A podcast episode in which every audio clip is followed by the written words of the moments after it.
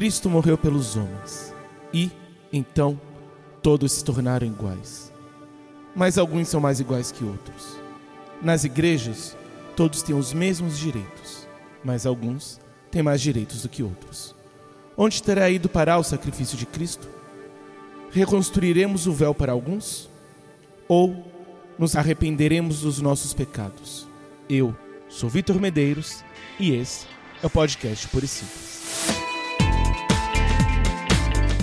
Comigo estão Caio Rios. Fala pessoal, tudo bem? Estamos aqui com a convidada especialíssima, maravilhosa. E Tamara Soares. Oi, gente, é um prazer é, finalmente conseguir atender o convite do Caio e do João para essa conversa. É, como vocês sabem, eu sou pastora junto com meu marido da, de uma igreja e sou assistente social também. E vou procurar dar uma visão tanto de assistente social quanto de uma cristã também para nossa conversa.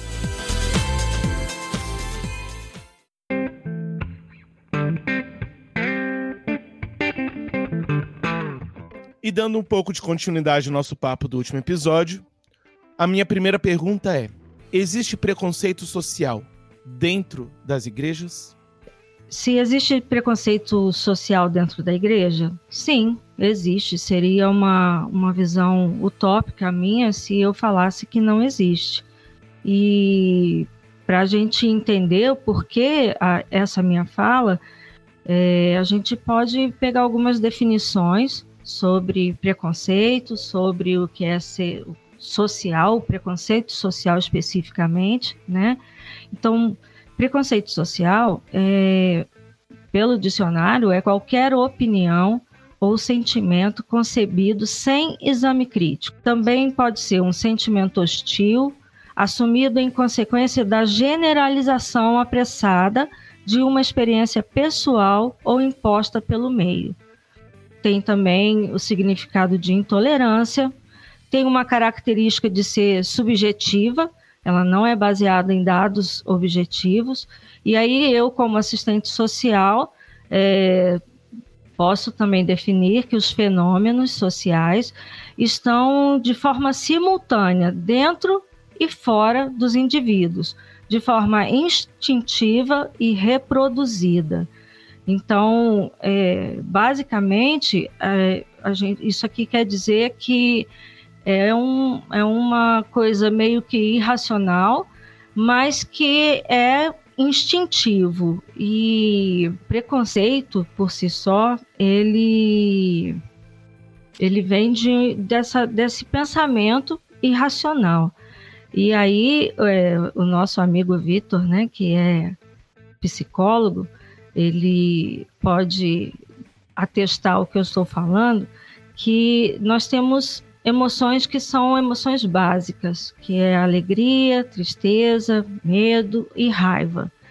E o preconceito, ao meu ver, ele acontece em todos os lugares onde tem gente, onde as pessoas convivem.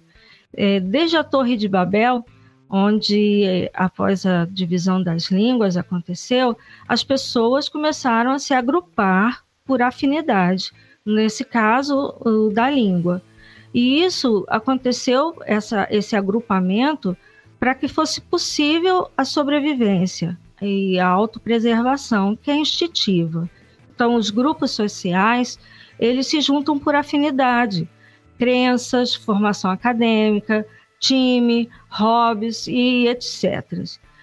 Eu creio que é, essa a emoção básica, né, do medo, é, que, é, que é uma coisa instintiva, a gente né, nesse, nesse sentimento que a gente tem, de, de, nesse instinto que a gente tem de sobrevivência, de autopreservação, a gente evita o desconhecido, porque o desconhecido ele gera em nós desconforto, gera é, medo, e então é, a gente procura aquilo que é similar, que é seguro. Mas de alguma forma irracional, e aí eu acredito isso a nossa condição humana de pecadores, é, o medo se juntou à raiva e aí nasceu o preconceito, que se tornou é, uma discriminação, que é a prática dessa ideia. O medo se juntou à raiva e o preconceito se tornou discriminação, que é a prática dessa ideia. É, o preconceito ele é no nível dos pensamentos, das ideias, e a discriminação são as atitudes preconceituosas que aí a gente chama né, de, de discriminação. Então, isso pode acontecer, é, essa prática, quais são as ações de discriminação? Tratar o outro é, com inferioridade por qualquer razão, seja cor, seja status sociais, é, é seja crenças, é, qualquer coisa pode se tornar é, discriminatória, uma vez que a gente faz uma seleção daquilo que a gente quer perto de nós, é, a, a, discriminação, o preconceito acontece. E é, indo diretamente na, na pergunta né, que, que foi feita sobre o preconceito social, é, especificamente ele é uma das formas de preconceito a determinadas classes sociais, que provém da divisão da sociedade em classes. Que aí a gente tem aquele pensamento bem antigo que é horroroso, mas que infelizmente acontece, que é a classe A, classe B, C e, e D, que seriam ricos, classe média, classe, é, pobre e os miseráveis. E, e essa, essa discriminação e preconceito, ela dança no meio de todas essas classes, porque não é só o rico que discrimina o pobre. É, o pobre também discrimina a, a, o rico. Por exemplo, o rico também discrimina aquelas pessoas que, por exemplo, são da classe média, são os, os novos ricos, como eles chamam. É como se eles não merecessem é, é, ir para essa classe superior, porque eles não são de uma família tradicional, o dinheiro deles. E isso é muito antigo, né, gente? Vem desde lá da, da, da do tempo das caravelas, dos nobres e, e mercadores e tudo isso. Então, é, fechando essa questão do preconceito social na igreja, existe como sentimento humano, sim, e aí eu acredito que a gente vai tratar disso é, nas outras perguntas, como que a gente vai lidar com essas coisas, né? Eu lembro que no projeto social que nós tivemos na igreja, que a senhora esteve bem próximo, é, onde nós acolhemos pessoas em situações de risco, eu lembro que quando as primeiras pessoas começaram a se aproximar, é, o pastor Samuel, ele é, teve várias conversas a, a nível de igreja, de orientar, não é nem dizendo assim, nossa, nós somos preconceituosos, foi na ideia de tá chegando um pessoal que a gente não está acostumado com é, o contexto de vida deles e nós devemos tratar com amor e carinho e foi todo foi feito todo um trabalho justamente para que a gente tivesse preparado e eu acho que isso vem de encontro justamente com essa questão quase instintiva nossa, né? Então a gente às vezes vê o diferente se aproximando, a gente já fica na defensiva e tal. E o quão terrível seria se isso acontecesse, no, no nosso caso, com as pessoas que nós estamos acolhendo, né? Se a gente parar para pensar. E, e, eu lembro desse trabalho, eu acho que ele teve um efeito, eu particularmente acho que ele teve um efeito muito positivo, justamente no sentido de que é, foi-se é, aberto no sentido de, olha, gente, nós temos essa, essa atitude é nossa, infelizmente. Então, mesmo cristãos, nós somos preconceituosos em potencial e precisamos tratar disso, precisamos lidar nisso, porque o reflexo disso, ou isso, é pecado e isso pode ter uma consequência terrível na vida das pessoas. Então, é um, é um exemplo que eu trago justamente dessa preocupação que nós temos que ter com aquele que não está no, no mesmo contexto social que a gente, com aquele que não está, sabe, vivendo exatamente como a gente está, alguém que, por exemplo, se converteu agora, que está num, num, processo, que ainda não entendeu as coisas. Então é essencial a gente trazer esse debate para a gente entender o, o, lado preconceituoso de nós mesmos. A gente costuma falar que é o outro preconceituoso, não, mas o outro, o outro, o outro. Mas é, se a igreja é preconceituosa, nós dentro da igreja somos responsáveis por esse preconceito também. Concordo, cada um de nós, como indivíduo, né, como eu falei no começo, é, ele, ele tem esse tipo de, de, de sentimento por esse instinto de, de autopreservação e, por exemplo, você citou o nosso projeto, a gente precisa essencialmente é, ter respeito pela história do outro. A é a vida deles. Então, é, a gente fica sabendo, por exemplo, de pais que não queriam que, que os filhos ficassem perto é, das crianças que, que chegaram, porque a, a forma deles se comportarem é, era diferente e dentro de um contexto igreja, é, até perigosa, né, entre aspas, para os nossos filhos. E, e, então, realmente, a gente precisou conversar bastante é, com os pais sociais também, como lidar com as famílias, porque é, nós tratávamos, nós acolhíamos crianças em situação de risco e vulnerabilidade, mas a gente tratava a família também. E isso aí vem, vem de um, um, um direito constitucional de dar a, a, todos o direito de ser igual. Né? E aí é, depois a gente vai falar mais um pouquinho sobre, sobre essa questão, mas é verdade, a gente, como igreja, a gente não se vê.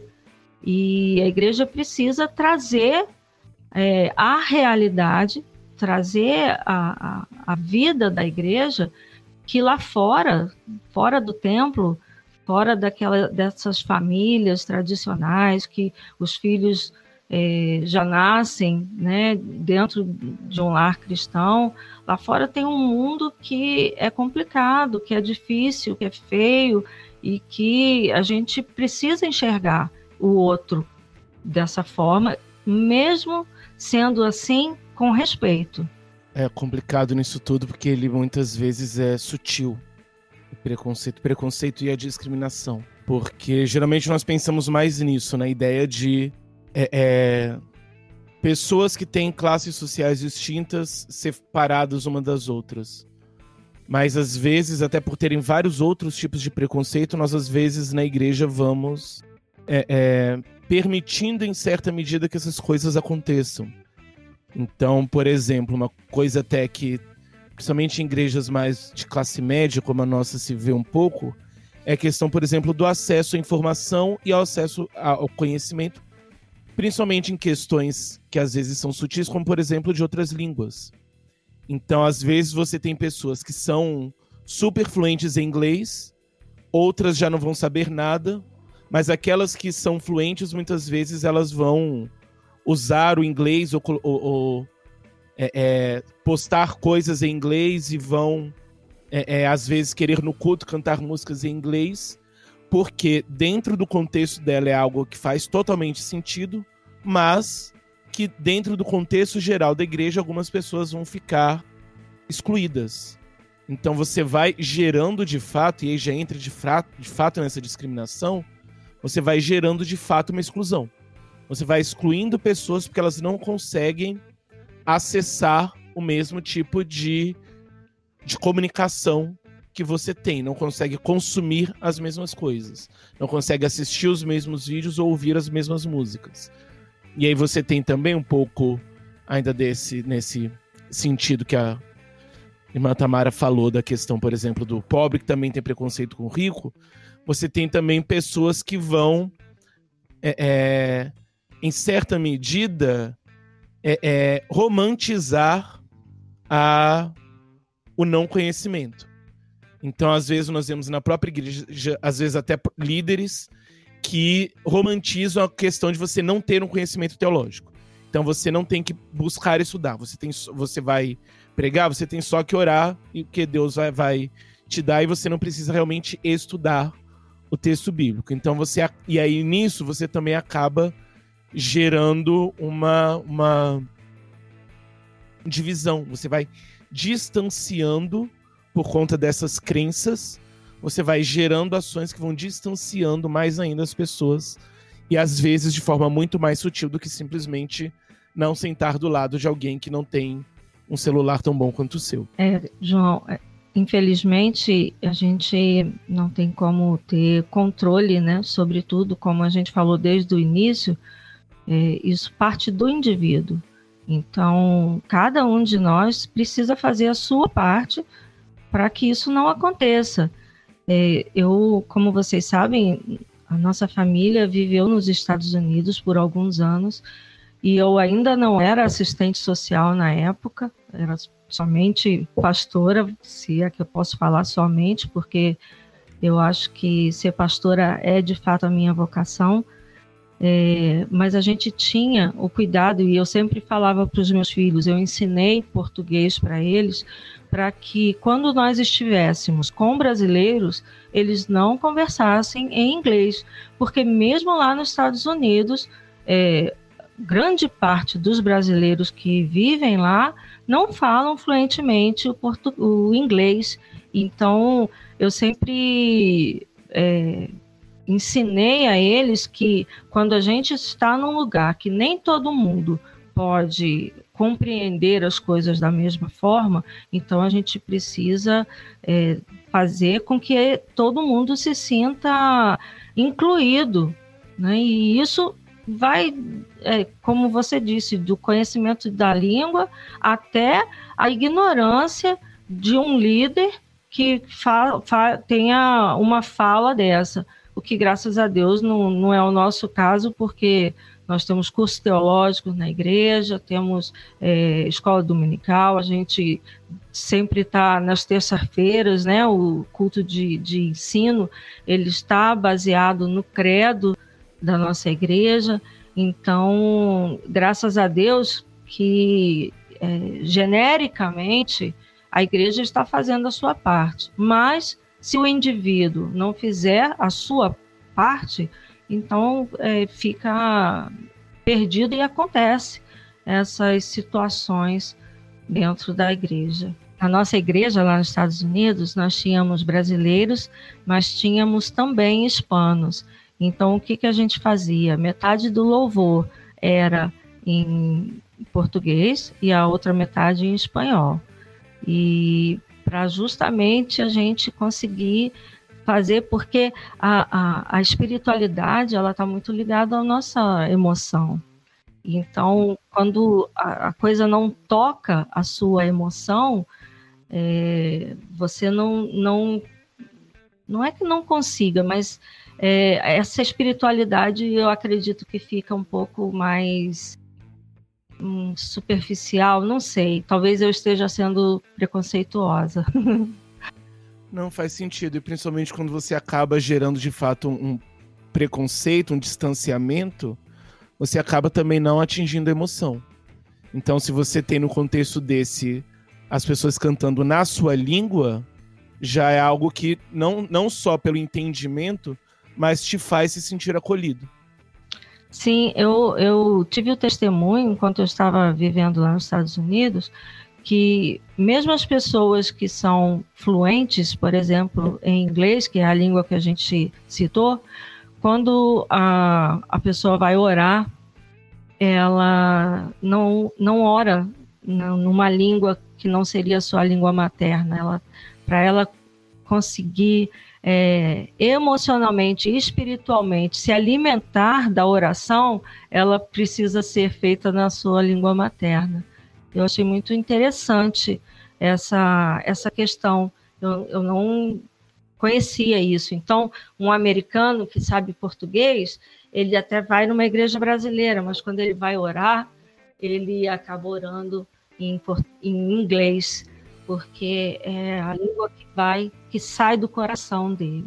E eu acredito que o preconceito é, ele está muito ligado a essa questão da, da, da emoção, né? Essa, como eu falei no começo, daquelas emoções básicas que são inerentes ao ser humano, e, e aí ela vai gerar um sentimento e o sentimento vai gerar um comportamento. Vocês falaram de música e eu, eu lembrei uma, uma, uma, uma, questão às vezes comum, e aí, não que eu esteja é, qualificando-a como, como preconceituosa, mas é nesse sentido da, da, da diferença social que a gente acaba fazendo. Então a gente tem é, vários relatos de, por exemplo, idosos que não sentem mais a sua geração musical representada, digamos assim. E é, é um trabalho dos, dos, grupos, né, se preocupar com isso também. Porque, e aí, é, nos anos que a gente ficou na equipe de louvor, isso era bem comum. Vamos, não vamos abrir mão do, do que é, do que toca o coração dessas pessoas. Porque também toca o nosso, né? Não é que deixou de tocar o nosso e que também música não tem idade, né? Então, assim, a gente vê muitos, muitos idosos que eles ficam muito tocados quando o hino que eles gostam da época deles, que representava o crescimento espiritual deles, que representava a, a, a conversão deles, ele é, ele é executado de volta. E isso gera um, um, reflexo muito positivo. E quanto mais a gente passa a se preocupar com essas coisas, eu acho que mais a gente fica a, a, aberto eu suscetível a abrir mão desses preconceitos, né? E aí, é, juntando essa questão da música, eu tenho visto agora como a gente é, iniciou a questão das transmissões online, que nós até conversamos em episódios anteriores, é, a, a, gente trouxe o acesso ao ambiente da igreja a idosos que não conseguiriam ter antes. E era uma noção que eu não tinha. E é fortíssimo você ter uma senhora de 90 e poucos anos que estava dois, três anos sem poder ir para a igreja por causa da sua questão de mobilidade. Agora a vida espiritual dela tomou um novo patamar. Ela está quase lá com a gente, entendeu? Mesmo estando na casa dela. Isso tem um peso muito forte se você para para pensar, para pensar. É uma coisa que às vezes a gente não, não, considerava tanto, mas agora você, você vê as fotos dos idosos que não podiam ir para a igreja vendo o culto, você fala: Meu Deus, essas pessoas agora estão de novo sendo alcançadas. É, ela não, não, não tem mobilidade, mas agora ela é uma parte da nossa igreja que está podendo é, participar, é, lógico, né? Com limitações, mas participa. Então, assim, isso deve ter dado uma, um ganho de autoestima, de senso de pertencimento e de, é, de alegria mesmo para esses idosos que a gente não faz ideia, né? É verdade. É, é, esse, isso que você falou, o senso de pertencimento, é uma das necessidades mais básicas do ser humano. Por isso, tantos problemas quando uma criança é, por alguma situação fica sem os pais ou é colocada para adoção, a gente tem que é, trabalhar muito essa questão da, do pertencimento. A criança, ela, ela mesmo indo para outra família, é, o senso de pertencimento e de lealdade à primeira família é, é muito forte, muito forte. Então, é, eu tô, vocês estão falando e eu estava aqui lembrando que é, dizem que o que a gente vive aos 14, 15 anos, quando é, nossos hormônios explodem, é tudo muito intenso. Então, eu acho que isso meio que explica por que, que os idosos, quando ouvem uma música mais antiga, que era cantada lá no tempo que eles eram adolescentes, isso emociona tanto eles.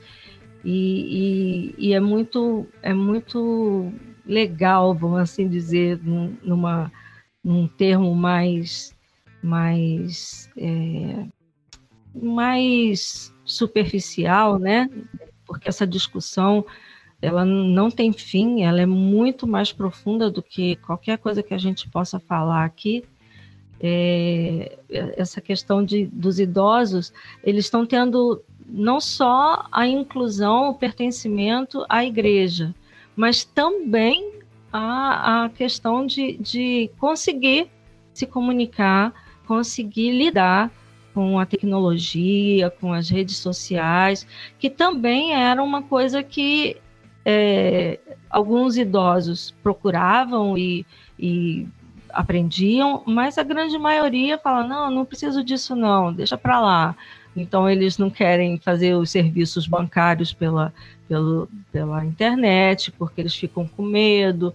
E aí agora, esse novo, novo que a gente está vivendo, está fazendo é, o mundo girar e, e passar a, a, agir de uma outra forma, né? totalmente nova. E aí tá tanto inclui quanto exclui. E, e isso faz parte né, da, da, da humanidade, da sociedade.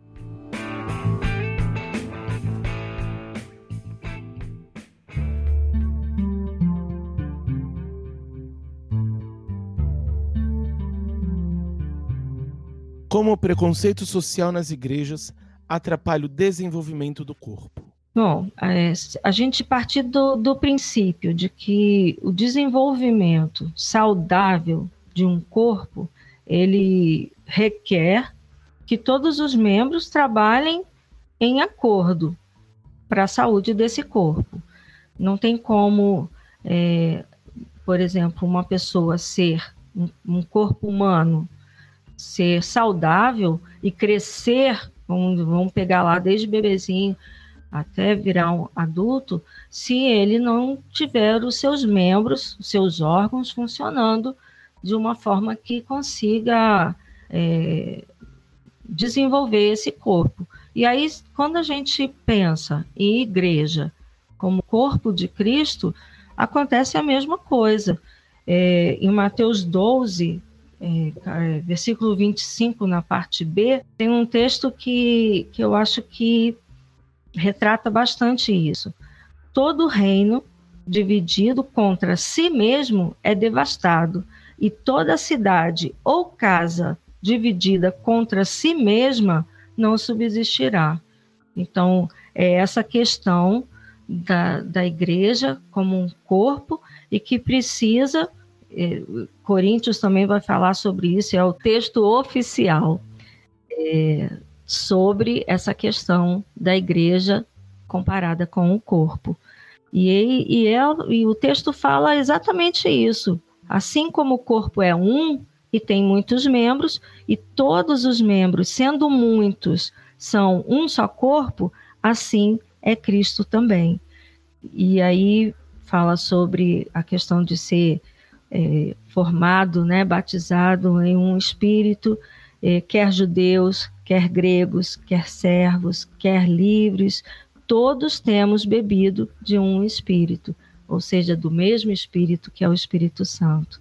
Então, dentro desse mesmo texto, é, ele é bem, é bem minucioso e ele explica: se o pé disser, porque não sou mão, não sou do corpo, não será por isso do corpo? E se a orelha disser, porque não sou olho, não sou corpo, não será por isso do corpo? Se todo o corpo fosse olho, onde estaria o ouvido? Se todo fosse ouvido, onde estaria o olfato? Mas agora Deus colocou os membros, e aí uma, um parêntese que foi Deus que colocou, né? Deus colocou os membros no corpo, cada um deles como quis. E se todos fossem um só membro, onde estaria o corpo? Assim, pois, há muitos membros, mas um corpo. E o olho não pode dizer à mão: Não tenho necessidade de ti. Nem ainda a cabeça aos pés: Não tenho necessidade de vós. Antes, os membros do corpo que parecem ser os mais fracos são necessários, e os que reputamos serem menos honrosos no corpo, a esses honramos muito mais. E aos que em nós são menos decorosos, damos muito mais honra porque os que em nós são mais nobres não têm necessidade disso, mas Deus assim formou o corpo, dando muito mais honra ao que tinha falta dela. E para que não haja divisão no corpo, e aí a gente pode contextualizar para o preconceito, né, ações discriminatórias, mas é, o texto fala, mas antes tenham os membros igual cuidado uns dos outros. Então, é, nesse, nesse texto, a gente vê que preconceito social, é, apesar de ser um, uma, uma coisa meio que instintiva, ela precisa ser é, repensada para que as pessoas entendam que, independente do fato de que seja a, a, se, existem pessoas que são diferentes, que vêm de famílias diferentes, de histórias diferentes, de classes sociais, status sociais diferentes, nós todos somos um corpo. Mas aí a gente também não pode romantizar, João, como eu falei lá no começo, é, os grupos sociais eles são um, um fenômeno real que acontece. A gente acaba se, se aproximando daquilo que a gente tem mais afinidade. E numa igreja grande, é, isso acontece ainda mais. Então a gente procura, é, é, por isso que tem classe dos jovens, classe de crianças. Por quê? Porque cada um desse, desses grupos tem necessidades diferentes. Eles não podem ser tratados da mesma forma. E é um paradoxo é, louco tudo isso, né? Ao mesmo tempo que a gente entende, é, e é isso que esse texto fala, que tem partes do nosso corpo que a gente precisa é, guardar, precisa proteger, precisa cuidar. Outros já, já são, já tem mais é, resistência, podem ficar aí do lado de fora, pegar sol, pegar chuva, que não vai afetar tanto assim. Então, é esse entendimento de corpo que a igreja precisa é, viver no seu dia a dia.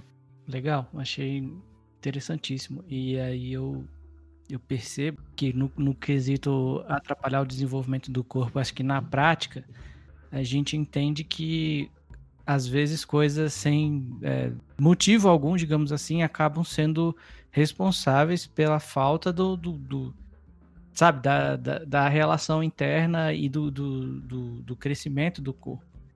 Então, se a gente pega é, para pensar no absurdo que é uma pessoa não poder participar de determinada atividade na igreja porque ela é mais pobre, é, é, é triste você ter que cogitar essa situação. É por isso que geralmente nas igrejas sempre tem, é, você tem, por exemplo, quando vocês se fazem eventos, você tem essa preocupação de, de ter um movimento relacionado a dar suporte àqueles que não podem. Então, ah, vou fazer um, um retiro tal. Quem pode pagar, paga. Mas quem quer muito ir e não pode pagar, geralmente as pessoas fazem mutirões ou é, pedem doações, justamente para que esse tipo de situação não seja aquilo que vai atrapalhar o desenvolvimento, não seja é, a pessoa, por ser pobre, não participar de uma coisa, é, você, é, e isso gera essa, esse senso de que está rolando um preconceito e automaticamente já não, não, ajuda o desenvolvimento do corpo. Então, assim, nós como igreja, a gente não, a gente não, por exemplo, a gente não se dá esse luxo. Eu sei que no, no contexto de igreja tem muito do preconceito, mas ao mesmo tempo tem a luta contra o preconceito, e eu acho que essa é uma atitude que, que evita isso, né? Então, eu ia falando que a gente não pode se dar o luxo de simplesmente fazer um evento caríssimo e a partir daí você dá o valor e quem conseguiu, conseguiu. Então é complicado de várias formas, mas é um movimento que eu entendo que a igreja é, faz no sentido de evitar com que as nossas diferenças sociais sejam responsáveis por que determinada parte não se desenvolva junto com o, o total, com o corpo total, né? É, sim, Caio.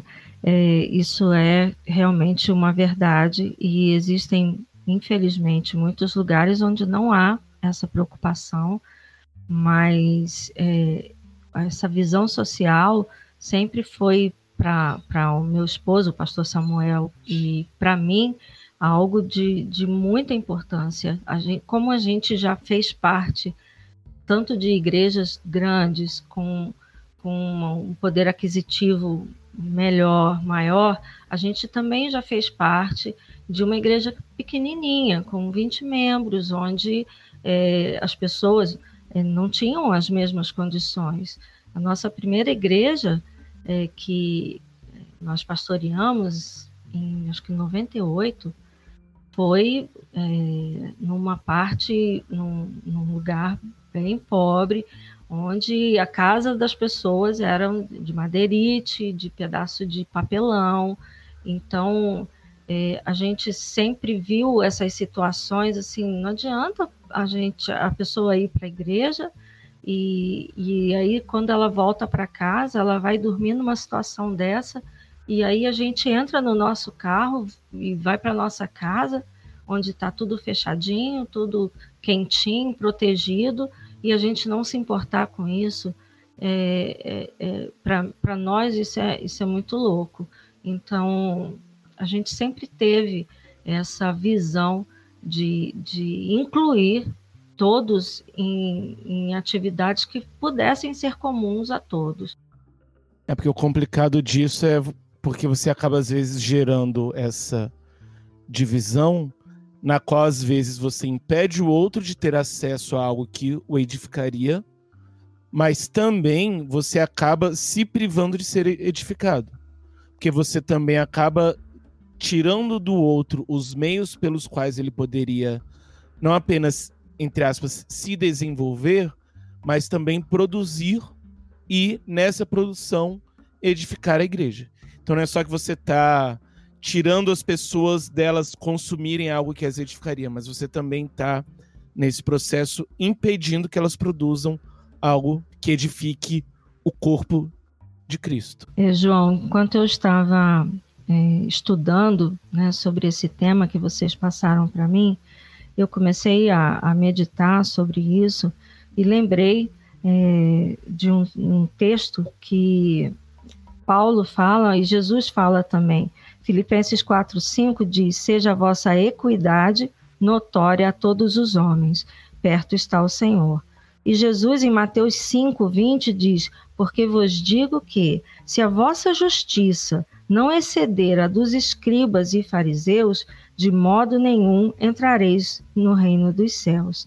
E aí, é, o Evangelho de Cristo ele nos convida a, a através da fé reorientar os nossos valores, a nossa visão, os nossos hábitos, para que nós é, possamos ir além da igualdade, mas para a equidade. E aí qual a diferença das duas? A, a igualdade ela oferece situações idênticas e equivalentes para todas as pessoas e situações. E equidade é, é, é, eu acredito que é aquilo que Jesus quis dizer quando ele falou que a lei ela passou, é, ela era escrita na pedra e passou a ser escrita na carne, no coração. Porque equidade quer, quer dizer que é a capacidade, é a virtude de quem manifesta ou age, né, atitude, comportamento, é, com senso de justiça, é, aprecia é, não julga, ou quando julga, julga com retidão, imparcialidade e justiça. Então, é, quando a igreja ela se omite, ela não ensina, ela não oferece oportunidade para discussão, para, para autorreflexão e é, as obras, essencialmente, como a gente tem algumas obras, né, que, é, que são é, projetos sociais que nós temos, é, as pessoas elas continuam agindo instintivamente e não se percebem como preconceituosas ou que elas estejam agindo com discriminação de qualquer forma, aquilo que é, foi falado é, mais no início da nossa conversa que a gente não a, a, a, a gente sempre acha se, se você perguntar para qualquer pessoa se ela é preconceituosa ela vai dizer com toda certeza achando que é verdade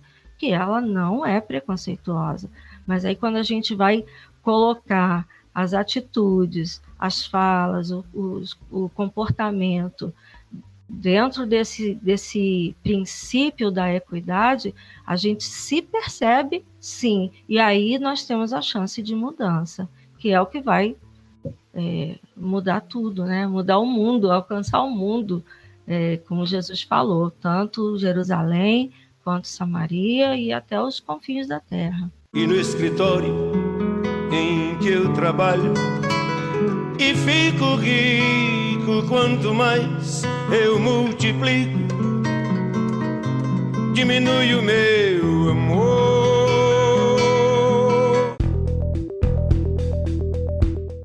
Não vos maravilheis, irmãos, se o mundo vos aborrece. Nós sabemos que já passamos da morte para a vida, porque amamos os irmãos. Quem não ama, permanece na morte. Todo aquele que aborrece o seu irmão é homicida.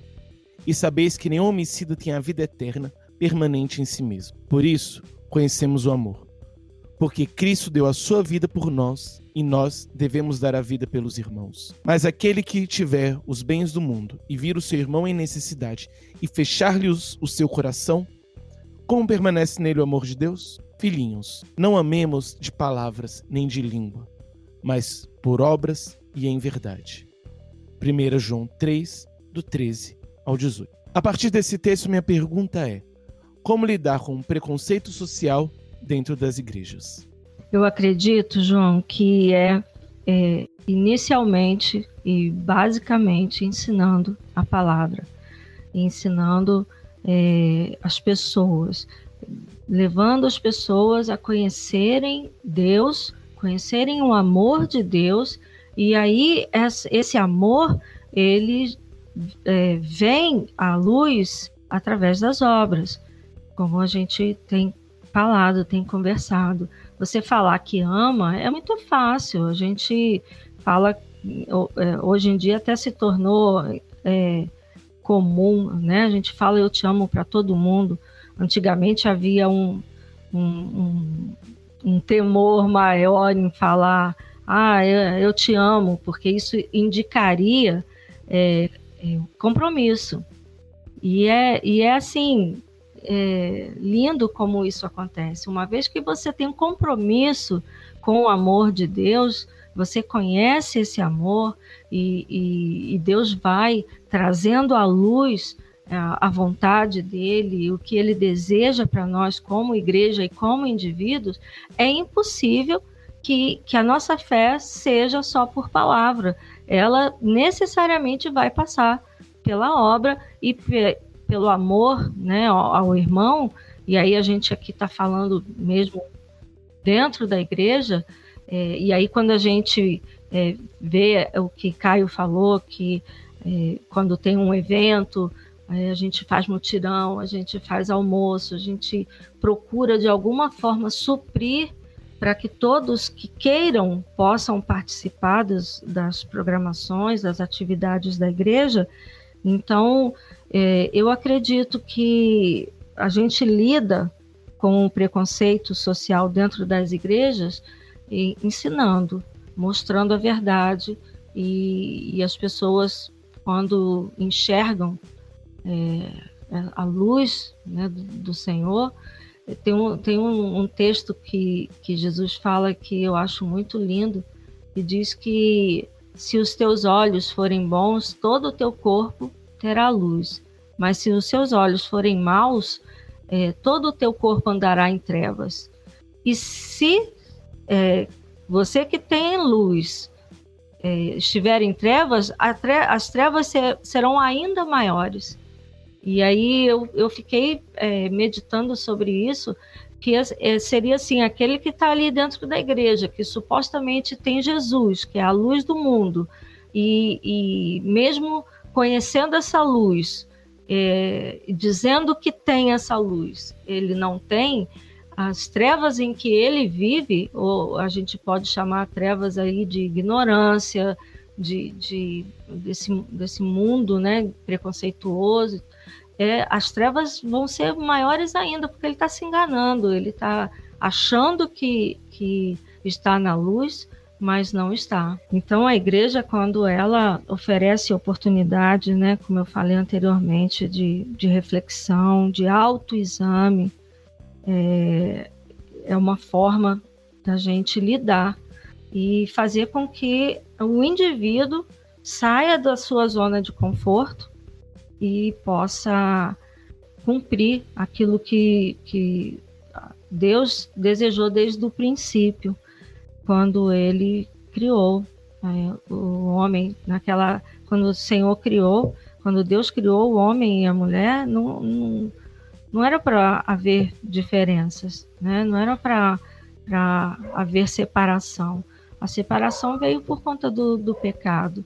Então, uma vez que a gente joga luz nas trevas, as trevas vão embora. Então, é isso que a igreja precisa é, ter, ter, como missão essa, é, essa trazer à tona, trazer à luz esses sentimentos feios, ruins que a gente faz às vezes sem nem perceber. É, quanta coisa a gente tem aprendido ultimamente, né? A gente está tá ficando muito em casa e parece que a gente está tendo mais tempo para aprender sobre muitas coisas. E tem, eu vejo que o, a, as pessoas estão é, se voltando muito para essas discussões, para esse conhecimento e abrindo. Hoje a gente tem uma visão de mundo, coisa que há 20 anos atrás a gente não tinha. A gente só sabia o que estava acontecendo ali na nossa cidade, no nosso bairro, mas hoje a gente, é, ao mesmo tempo que está acontecendo alguma coisa lá na Europa, a gente está sabendo aqui simultaneamente. Então isso abriu um mundo. E a igreja, se a igreja não, não é, se contextualizar com essa nova realidade, a, a tendência é que esse corpo adoeça até o ponto de não ser mais corpo, ser só um agrupamento de pessoas que acham que têm luz, mas na verdade não tem. É, nesses últimos tempos eu tive pensando muito, e aí tem a ver com o que a senhora falou da questão da, das pessoas se autoanalisarem para entender, para se entender né, como é, praticantes ou não de determinados preconceitos. Eu, é, eu tenho entendido que juntamente com o ensino, essa prática da autoanálise, ela tem um fator essencial para a gente lidar com esse preconceito.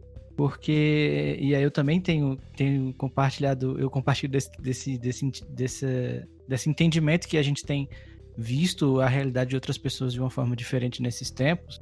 E eu acho isso essencial na igreja.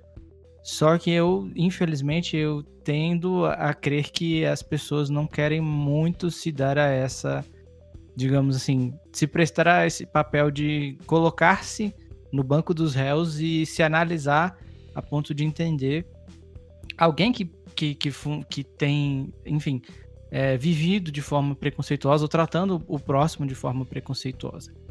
Porque às vezes parece que é uma condenação pública que vai acontecer, ou é, pessoas que, né, como a gente já falou, que falam que não, eu não sou preconceituoso de forma nenhuma.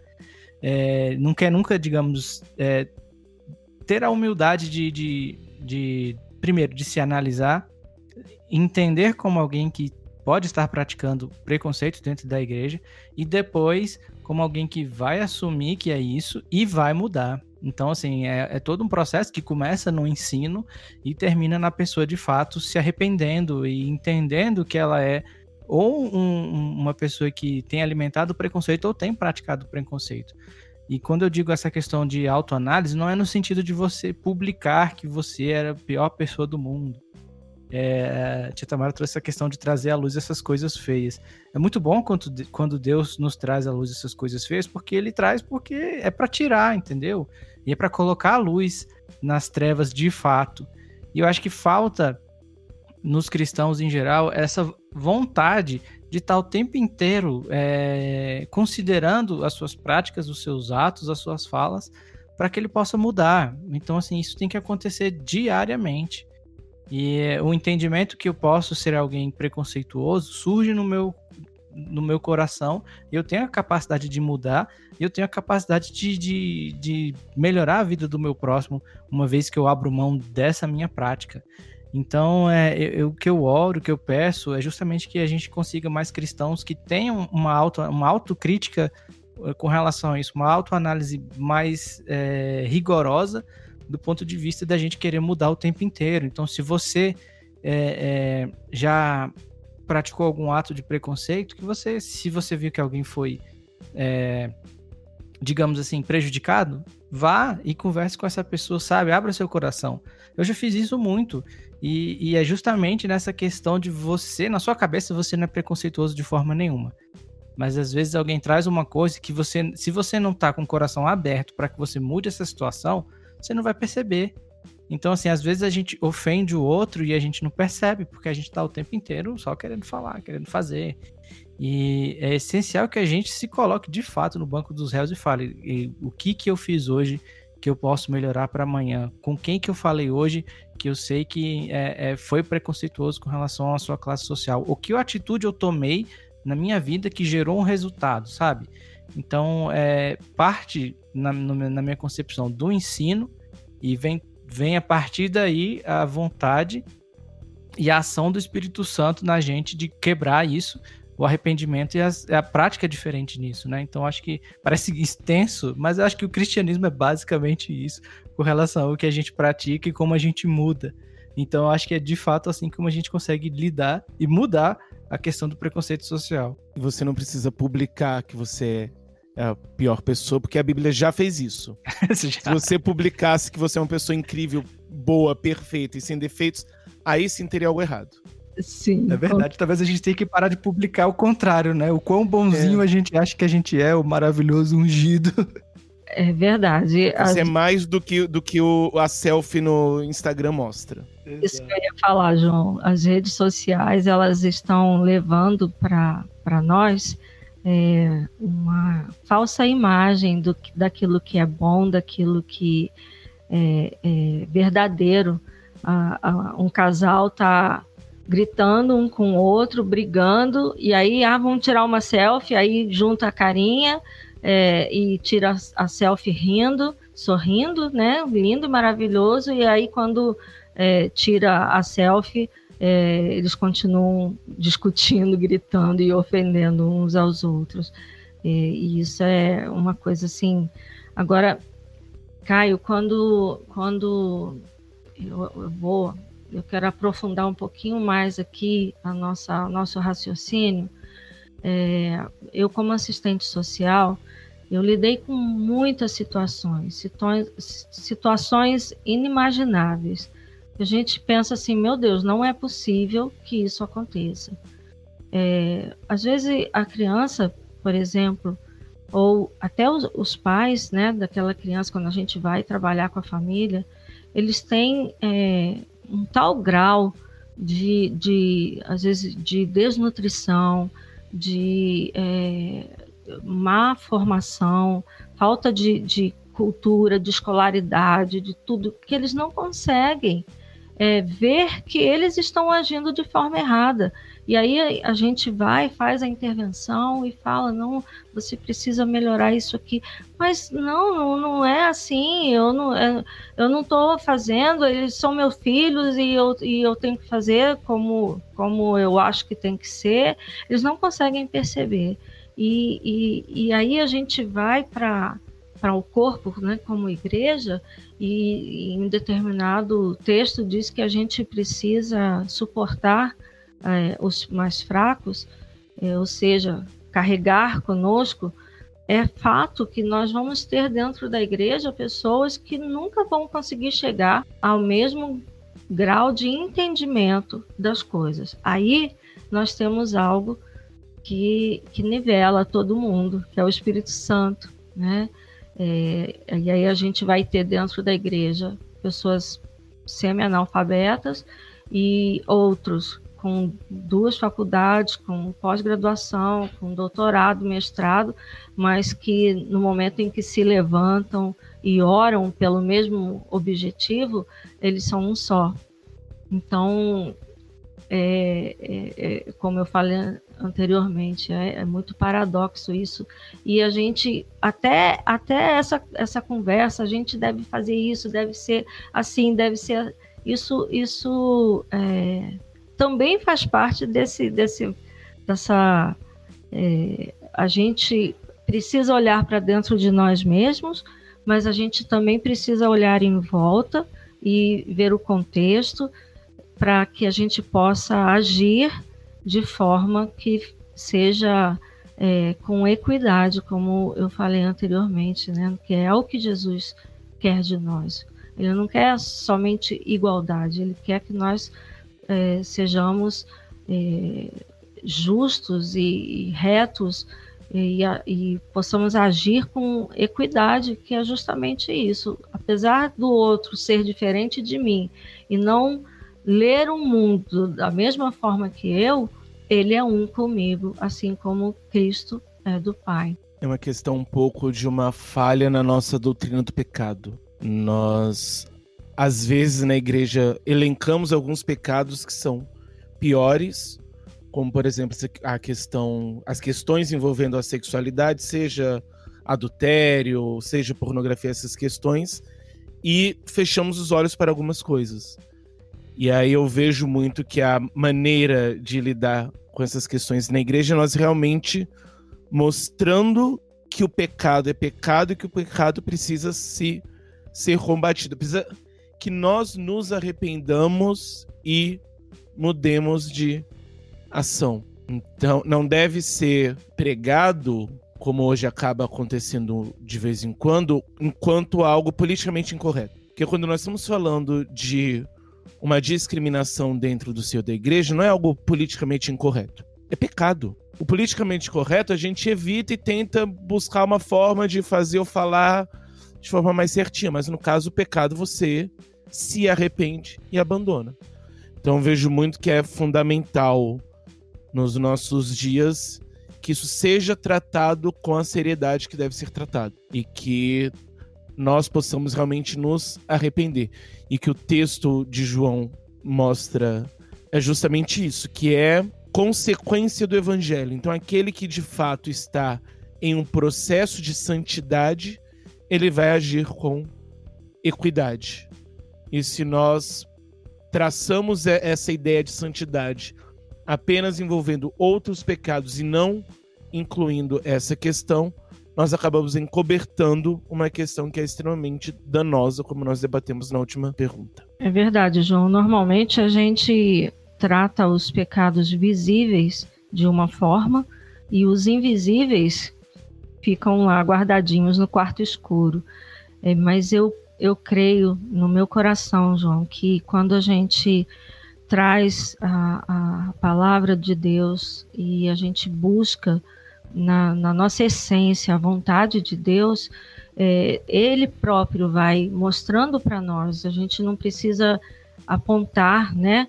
É, a pessoa é, se arrepende e, e confessa e, e deixa. E é a grande questão mas, mas como eu falei, algumas dessas, dessas coisas, até do, do, do politicamente correto ou incorreto, está muito baseado na ignorância, João, é, da gente às vezes não perceber, não, não, a gente vem, como eu falei lá no começo, é, o indivíduo, né, é uma, é uma coisa instintiva e reproduzida, a gente é, é acaba agindo é, como é, os nossos bisavós, os avós, nossos pais, e, a gente continua fazendo da mesma forma sem nem pensar no que a gente está fazendo. E, e, eu, mas eu creio que quando a gente acende a luz sobre essas questões e traz a discussão e ensina, então, se a pessoa permanece no pecado, aí já é uma outra esfera, né? É uma questão com, com Deus e a gente faz aqui a nossa parte, a gente traz à tona, a gente discute, a gente ensina o texto bíblico, a gente explica aquilo que a gente acredita, é, testemunha, principalmente, porque falar é fácil, mas a gente precisa testemunhar, ou seja, agir como é, essas coisas vão, vão sendo tratadas de dentro para fora e vão mudando. É, eu, eu, vejo na nossa igreja agora, é, de uma forma muito linda, o que tem acontecido. A gente não está podendo se reunir fisicamente no templo, mas é, as ações sociais da igreja têm acontecido de uma forma assim é, tremenda e linda, porque é, é colocada uma demanda e em algumas horas ou um dia, dois, a gente já conseguiu alcançar a, a meta, alcançar aquilo que a gente estava é, pedindo né, para é, ajudar as outras pessoas, que hoje nós vivemos essa, essa situação totalmente peculiar é, da, da pandemia e tem colocado situações muito novas, mas eu vejo que, é, e aí eu falo isso com muito orgulho, vamos dizer assim, né? Orgulho é, de que hoje nós temos uma igreja, até por conta da, da, dos nossos projetos sociais, que pensa é, no outro e, tem procurado é, viver esse, esse cristianismo de fato, o cristianismo que o reino dos céus, como, como Jesus veio trazer para nós.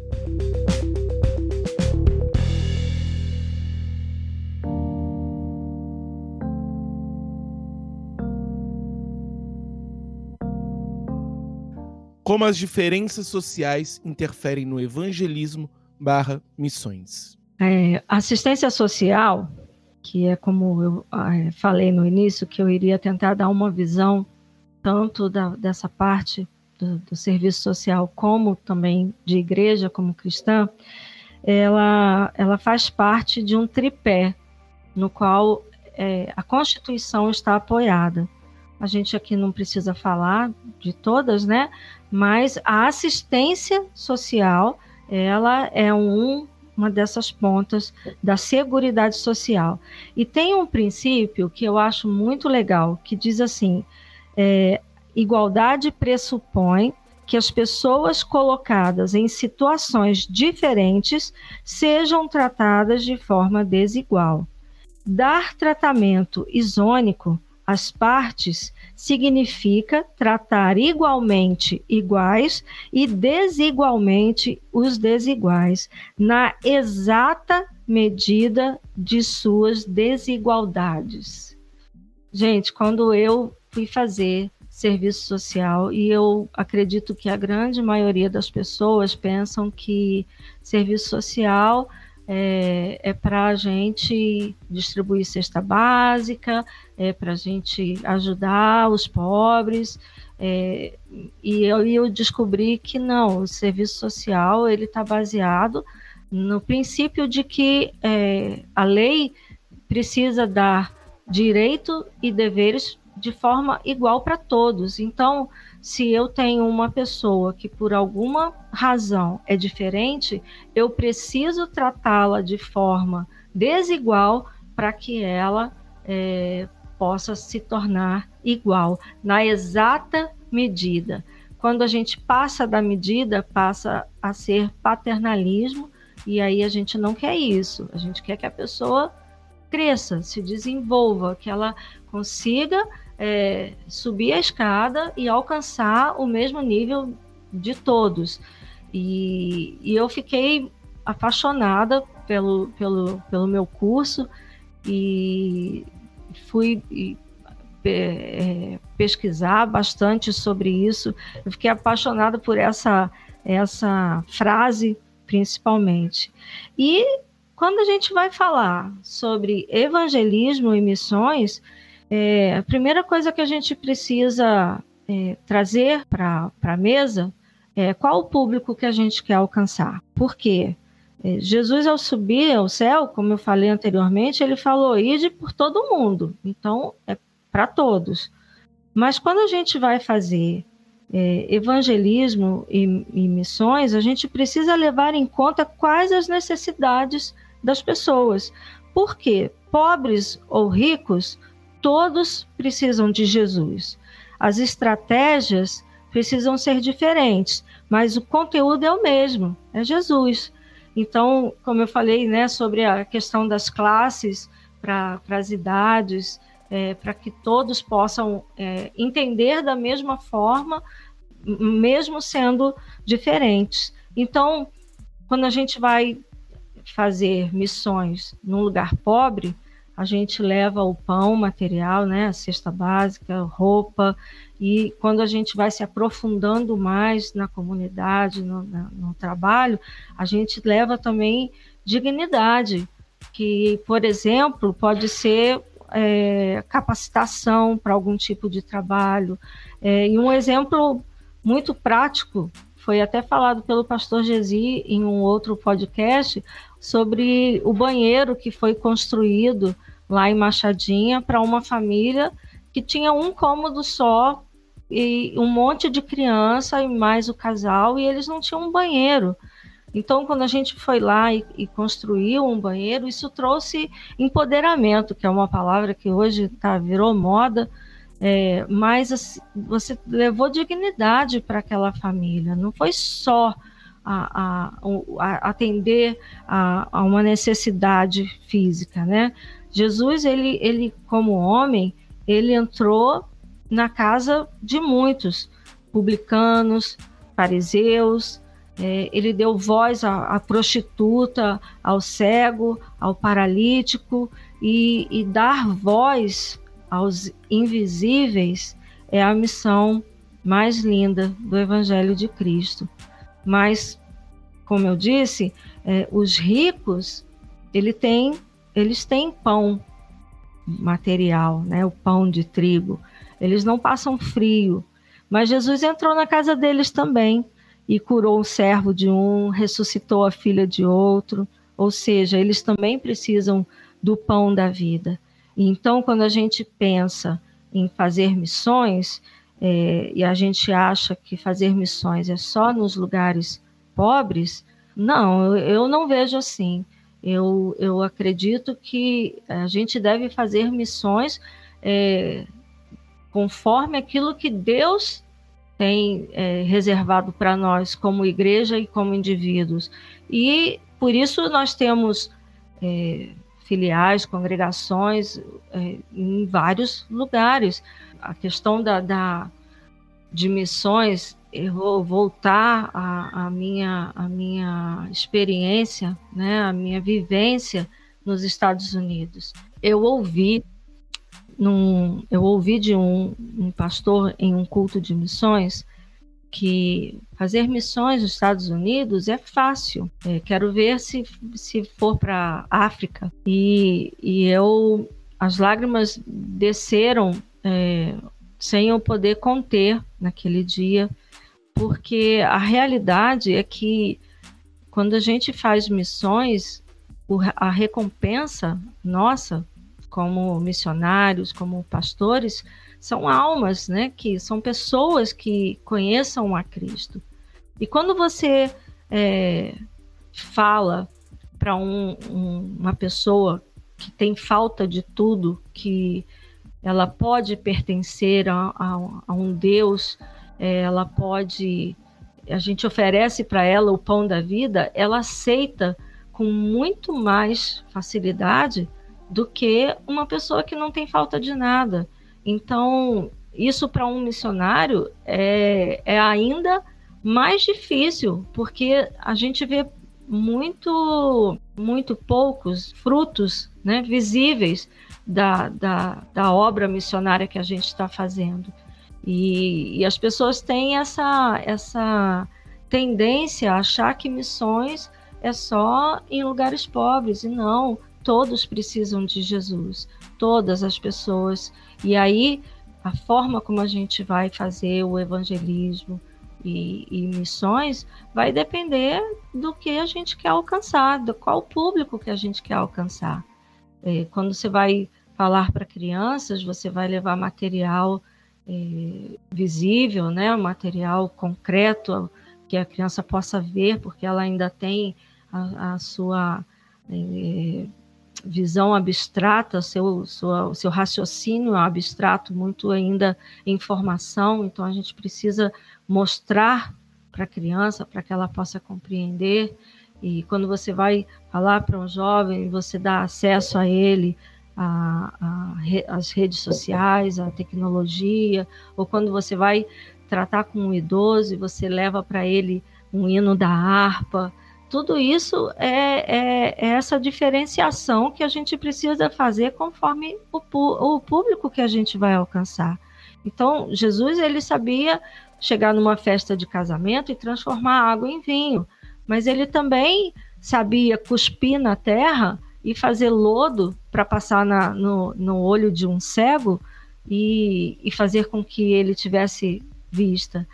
É, eu, eu fiquei, estava meditando sobre, sobre isso tudo e eu pensei, né, que Jesus, quando ele, é, uma pessoa se aproximava dele para qualquer demanda, ele sempre perguntava: O que queres que eu te faça? E quando é, ele fazia isso, ele estava dando voz a todas as pessoas. Eu preciso disso, eu quero isso, eu quero ver, eu quero andar, eu quero que meu servo seja curado, eu quero que a minha filha é, volte à vida, eu quero que o meu amigo, o meu irmão ressuscite. Então, Jesus sempre fazia com que as pessoas falassem, porque falar é, é, é curativo, é sarador, e a gente, o João é psicólogo, ele sabe disso, a, a, a, a ênfase da, da, da, do trabalho terapêutico é a fala, porque quando a gente fala, a gente organiza, a gente consegue entender as coisas. Então Jesus sempre fazia com que as pessoas falassem isso em qualquer contexto onde ele estivesse. Como eu falei antes, tanto na casa de quem tinha tudo, como na rua, é, na, na, margens da, da, das estradas, dependendo de quem estava precisando do que. E, essa é a, a chave da, do que é o que a gente precisa pensar em evangelismo e missões. É, a gente precisa saber o que a gente quer, quem a gente quer alcançar, para que a gente possa usar as estratégias corretas para alcançar aquele público.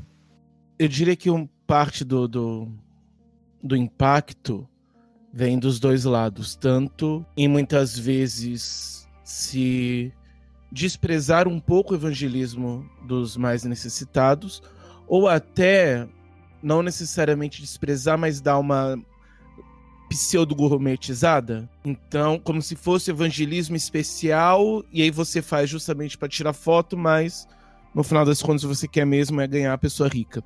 Mas eu diria que talvez o mais difícil, e aí acho que a Bíblia mostra um pouco quão difícil isso é, é o evangelismo dos mais ricos, que muitas vezes precisam se converter dos processos nos quais eles constroem a própria riqueza. E aí tem três passagens na Bíblia que me vem muito à cabeça. Uma é a de Jesus no templo, no qual ele tem pessoas justamente enriquecendo de forma ilícita e ele não hesita em fazer um chicote descer a chicotada em todo mundo. O outro é a, a famosa passagem do jovem rico, no qual você tem alguém que ama mais a riqueza do que realmente ama a Deus. E por fim, tem Zaqueu, que era alguém que enriquecia de forma ilícita, da cobrança exacerbada de impostos, mas que conhece a Cristo e se converte, e o próprio texto coloca que ele devolveu aquilo que ele pegou indevidamente. Então nós vemos aí alguém que realmente se converte e não simplesmente alguém que vai para a igreja para de alguma forma tentar legitimar o seu ganho. A prova de que ele se converteu é justamente que ele vai agir por justiça. E aí muitas vezes a maneira como nós tratamos essa questão nas igrejas acaba sendo um, tratando de diferente, de formas diferentes os mais ricos e os mais pobres, não só excluindo os mais pobres, mas também às vezes dando um, um lugar e às vezes passando pano indevidamente para aqueles mais ricos, como já acontecia desde o tempo do Tiago na sua carta. É verdade, João. É, a gente vê realmente que a verdadeira conversão ela passa por arrependimento e mudança de vida. Então, é, uma igreja, eu vejo assim, uma igreja que, que faz qualquer tipo de, de estratégia para se beneficiar, para receber dinheiro dos ricos, né? Até, às vezes até fazendo propaganda de, de projetos sociais, é, não é uma igreja saudável. Que aí a gente volta lá para o começo. É uma igreja que não é corpo, é só um, um agrupamento de pessoas. E no escritório em que eu trabalho e fico quanto mais eu multiplico, diminui o meu amor.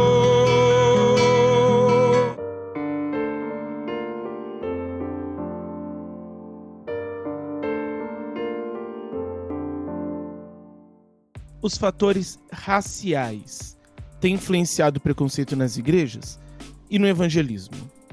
Racismo é um conjunto conceitual, né? É um conjunto de teorias e crenças que estabelecem uma hierarquia entre as raças, entre as etnias. Também pode ser uma doutrina ou sistema político fundado sobre o direito de uma raça considerada pura ou superior de dominar outras. E aí a gente faz um retrocesso, né, e vê é, ações como a de Hitler, é, fazendo as pessoas acreditarem que eles eram de uma raça superior. E aí a gente pensa, por que isso acontece? Eu continuo acreditando que é por causa da nossa condição humana é, irracional e que não conhece o texto bíblico, aquele que diz que nós devemos considerar o, o outro como superior a nós mesmos, então é, essa condição humana é, caída, assim, de, um, de, um, de uma forma. acredita, ela age acreditando naquilo. E aí o racismo, é, ele, ele agora, esse termo está totalmente na, na nos, nos, mais assuntos mais falados é, e se tornou um, um ponto neurálgico na sociedade, porque é, conhecimento de situações, de informações, no mesmo momento em que elas estão acontecendo. Isso deu um poder a nós, né? De, o, o conhecimento, a informação, ela traz em si é, poder, poder de, de mudar ou poder de continuar fazendo do jeito como a gente acha que tem que fazer.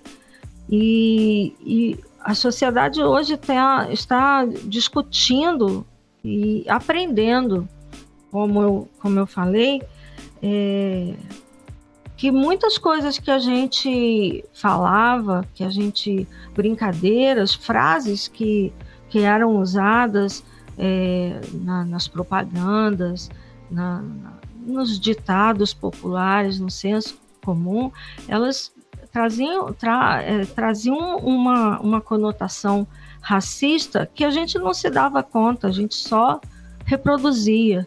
E aí, é, esse poder da informação tem trazido para nós a transformação, é, a forma de, de, de agir de forma diferente. Quando a gente é, descobre que a gente estava é, fazendo uma coisa de forma equivocada, estou nesse caminho, vou seguir aqui até morrer mas é, a grande maioria de nós, uma vez que você descobre que uma fala, que um, um, um adjetivo é, traz uma conotação, uma, uma forma de, de, lidar com características é, físicas, é, traz uma conotação racista, faz com que a gente pare, no mínimo, pare e repense. Então, se tem, se, se fatores raciais têm influenciado o preconceito nas igrejas e no evangelismo, e nós fazemos parte de uma sociedade também. E uma vez que eu levo para minha vida particular uma nova aprendizagem, é uma nova forma de ver o mundo, é, a igreja também vai ser transformada assim. Então, é, eu, eu vejo que fatores raciais têm influenciado, sim, mas de uma forma positiva, de nós é, mudarmos, de nós não agirmos mais da forma ignorante que nós agíamos antes. É, a igreja viva e operante, ela é necessariamente fonte dessas aprendizagens. É, e, e, o racismo só acontece se a gente não tiver compreensão dos textos bíblicos, é, da, da, vida de Jesus aqui na Terra, da vontade é, perfeita e agradável e boa do nosso Pai.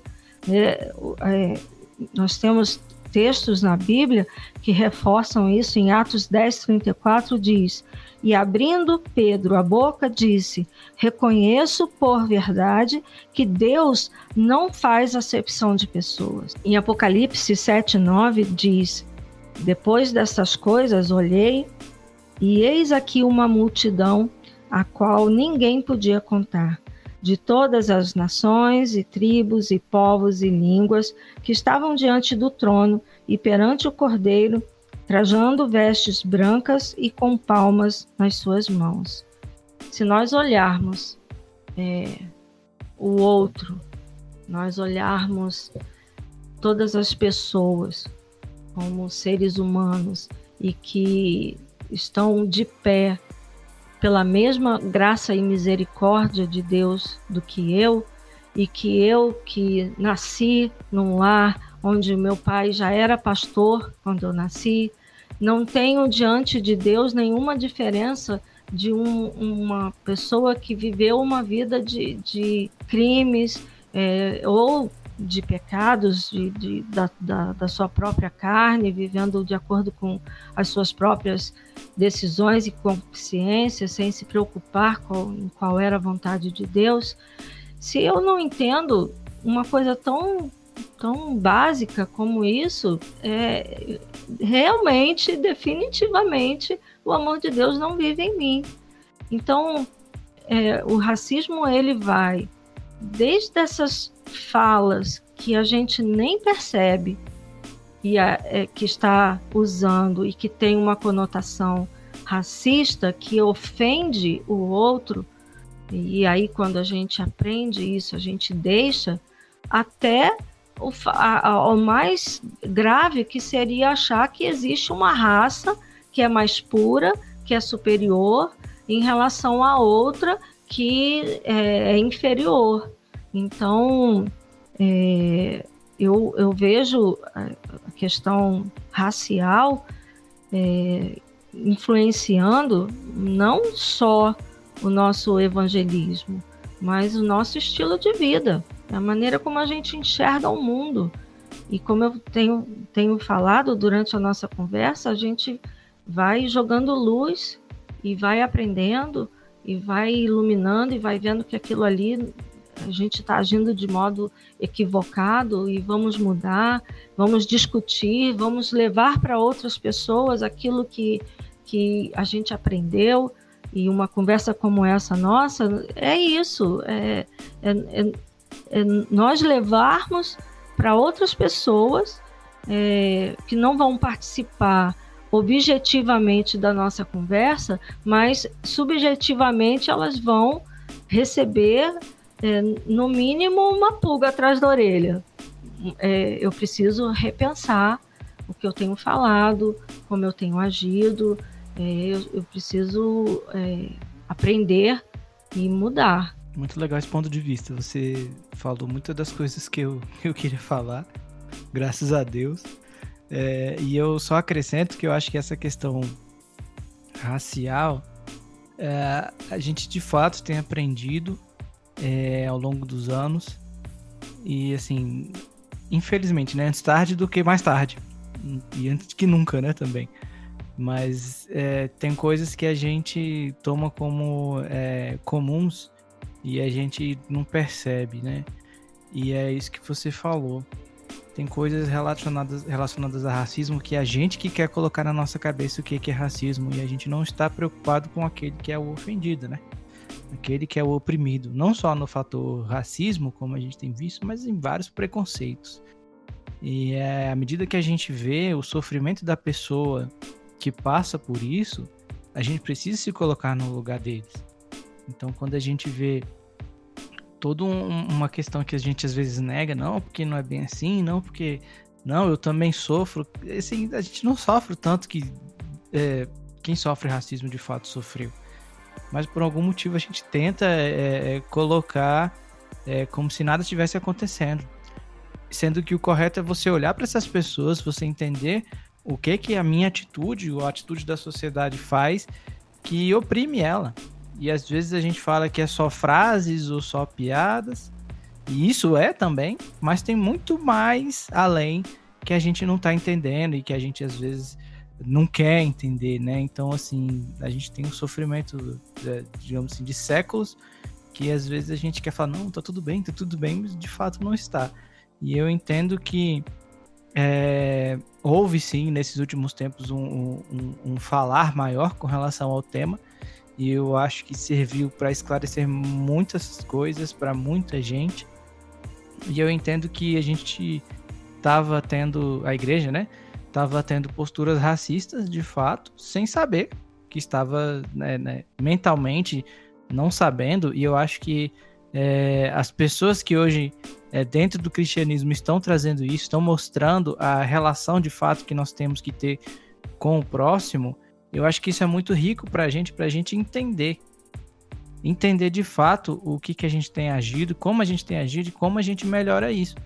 Então, é, é realmente Cristo tem uma postura que a gente não é, é, é final com relação a isso e que você trouxe muito bem e nós precisamos buscar de fato, a qualquer custo, a vontade de Deus no trato com o próximo, e ela é claríssima, e precisamos também entender o sofrimento do nosso próximo, por que ele sofre, como eu, é, e quais são as armas que eu tenho para evitar que esse tipo de, de, de sofrimento permaneça. É sim, Caio. É, negar o sofrimento do outro é, no mínimo falta de inteligência, para não falar outra coisa, né? É, você, o fato de você negar o sofrimento do outro não vai fazer com que ele é, desapareça. Ele é verdadeiro, ele é real para aquela pessoa. E ela sofre por isso. E, e isso é, não é só em questão é, racial, mas também é, se você é mulher, é, é, existe, você a gente negar que isso não aconteça, como eu falei, não faz com que isso desapareça. É verdade que a mulher ela é, é tida, é vista como menos capaz, como é, que não dirige bem, que é um perigo no volante.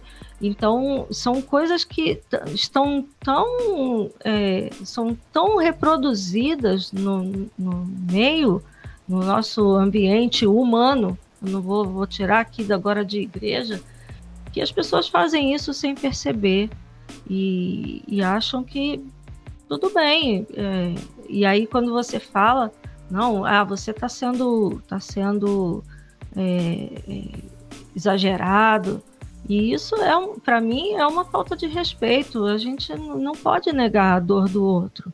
A gente precisa acolher a dor do outro, se colocar no lugar dele, como, como o Caio falou, para que isso gere uma mudança e a gente não vai conseguir, talvez, mudar o mundo todo, mudar o pensamento de todas as pessoas, mas cada sementinha que a gente vai colocando no coração de uma pessoa acerca desse assunto ou de qualquer outro assunto, é, ela, ela pode gerar uma, um novo um novo agir, uma nova forma de, de pensar e, e de tratar as outras pessoas. É realmente complicado essa questão de diminuir um pouco a questão do sofrimento do outro. Então, às vezes, as pessoas tentarem diminuir o, o sofrimento e, às vezes, até tentando fazer parecer que é uma coisa legal. Então, por exemplo, dizer: ah, não são só vidas negras que importam, todas as vidas importam, mas fazendo isso para poder é, é, diminuir a importância da luta do outro. E aí, nesse caso, a pessoa não está sendo mais legal, ela está sendo babaca. Não vou é, é fazer como a Tamara, que usou palavras mais bonitinhas, a palavra é essa mesmo. Pessoas tentando diminuir a importância de certas pautas que são extremamente importantes. Então nós realmente precisamos nos debruçar na, no problema do, do preconceito social e não só nele, mas também nas consequências e também nas raízes dele, porque é algo extremamente mais complexo e por isso isso é tema para o próximo episódio. Please listen carefully. Pessoal, muito obrigado a você que nos acompanhou até aqui. É, esse foi um episódio excepcional, aguardadíssimo já desde o ano passado. E graças a Deus nós tivemos aqui hoje. Foi um papo maravilhoso, muito edificante. E queria agradecer aqui a nossa querida Tamara Cabral, que é a esposa do nosso pastor Samuel, que já esteve aqui conosco. E também a mãe do Lucas Soares, que esteve conosco nos nossos primeiros episódios. Então nós somos gratos. E filha também do pastor Elianai Cabral, que já esteve conosco também. Então, eu queria agradecer aqui, deixar nosso é, profundo agradecimento pela sua presença. Eu agradeço é, a vocês pela oportunidade de poder compartilhar tantas coisas que às vezes está no meu coração, no meu pensamento e que fica aqui é, dentro de mim. E quando a gente tem a oportunidade para falar, é muito gratificante para nós. Então, obrigado por me esperarem, por não desistirem. E, e eu é, espero que a gente possa ter ainda mais algumas conversas como essa. Foi muito gostoso, foi muito bom. E eu espero que, que seja também para as outras pessoas que estão ouvindo e que seja aquela sementinha da, que foi lançada e que possa fazer crescer e gerar frutos de justiça nas pessoas. Enquanto você permanece nas suas casas, você vai ouvir os outros episódios do nosso querido podcast Puro e Simples, cujas postagens ficam em podcastpurisimples.com.br. Lá você ouve o episódio na íntegra e também confere algum texto extra e algum material que a gente coloca lá. Geralmente a gente está sempre colocando alguma coisinha, algum link para você acompanhar, tá certo? E não deixe de acompanhar a gente nas nossas redes sociais. No Twitter nós somos Puro Simplescast e no Instagram podcast puro simples, não tem um ezinho no meio. Podcast puro simples. Você pode ir comentar, deixar seus likes nas nossas fotos, nas nossas postagens, mandar uma DM, a gente vai entrar em contato. Outra coisa muito importante é que você acesse, se inscreva no nosso canal do YouTube. Só chegar no YouTube e colocar podcast puro simples, você também vai ter acesso aos episódios na íntegra. Temos lá marcando um minutinho de cada postagem. Tá muito legal o material e é uma boa para você mostrar para alguém que não está acostumado com esse formato de podcast da forma como a gente tá, né? Então você se inscreva, clique no sininho para você acompanhar nossas notificações e também pode colocar um comentário lá, beleza? Além disso, você pode nos achar nos maiores principais agregadores de podcast disponíveis no mercado, como Spotify, iTunes, o Deezer e também o Google Podcast. Irmã Tamara, você poderia fazer uma oração para a gente encerrando, por favor? Pai querido, Senhor, Criador de todas as pessoas e de tudo que existe, de toda existência, sendo te louvando. E não somente isso, o Senhor também se preocupou e planejou que nós tivéssemos oportunidade de ganhar a vida eterna. Senhor, que esse momento, que essa, essa conversa que nós tivemos aqui hoje possa gerar vida no coração daqueles que ouvirem e que elas possam enxergar a si mesmos e ao outro como pessoas que são merecedoras da tua misericórdia e da tua graça. Eu te louvo, Pai, por todas as coisas e em nome de Jesus eu te agradeço. Amém.